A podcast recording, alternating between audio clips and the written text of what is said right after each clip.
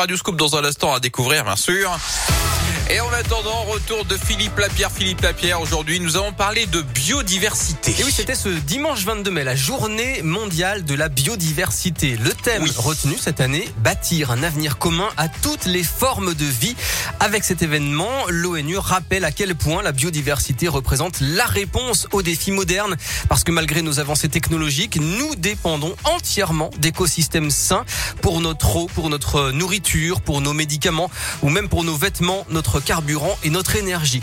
Alors pour se loger, pour euh, résoudre les problèmes de santé, pour assurer la sécurité alimentaire et pour garantir nos moyens de subsistance, la prise en compte de la biodiversité et du climat est la base. Voilà ce que dit l'Organisation des Nations Unies à travers cet événement. Et pourtant, on maltraite notre maison. L'action humaine a déjà modifié eh les trois quarts de l'environnement terrestre et les deux tiers du milieu marin. Un million d'espèces végétales et animales sont menacées d'extinction.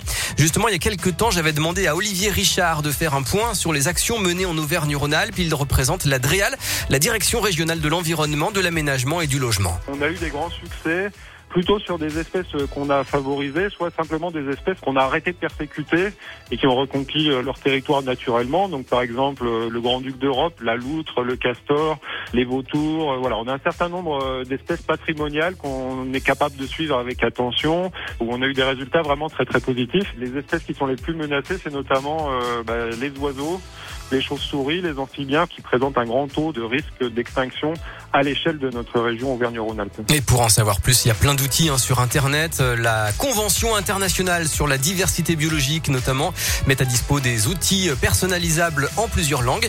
Et puis aussi une mine d'infos passionnante à explorer. C'est l'Observatoire de la biodiversité en Auvergne-Rhône-Alpes.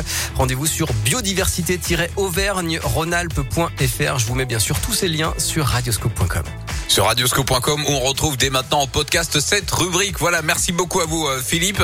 Sans plus tarder, je tiens